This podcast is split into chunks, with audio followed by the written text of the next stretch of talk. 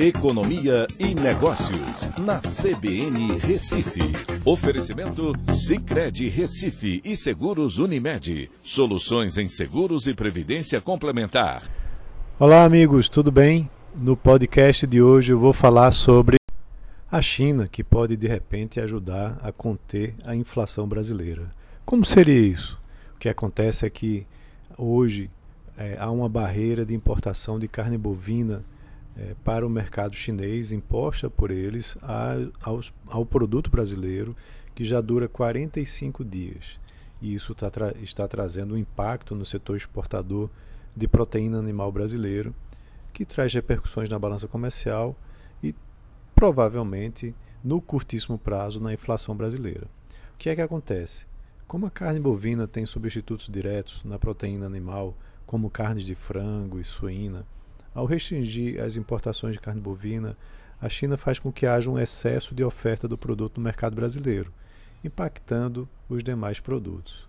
A China aumentou, só para vocês terem uma ideia, suas importações brasileiras de carne bovina em 74% em volume em 2020.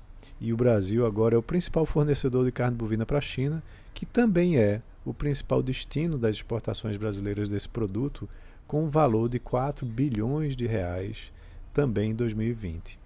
O governo brasileiro, através do Ministério da Agricultura, está comunicando aos produtores brasileiros que não enviem produtos para o mercado chinês até que a situação referente a um caso isolado de vaca louca que aconteceu aqui no Brasil se resolva, pois há acordos de cooperação entre os dois países.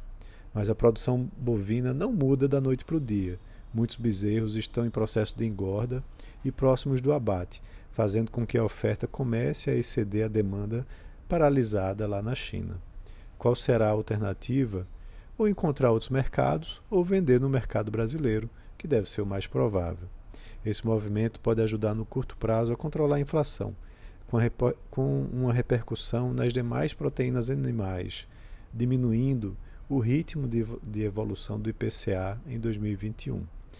Agora, de todo jeito, a situação externa precisa ser resolvida, pois o mercado chinês é fundamental para o agronegócio exportador brasileiro. Então é isso. Um abraço a todos e até a próxima.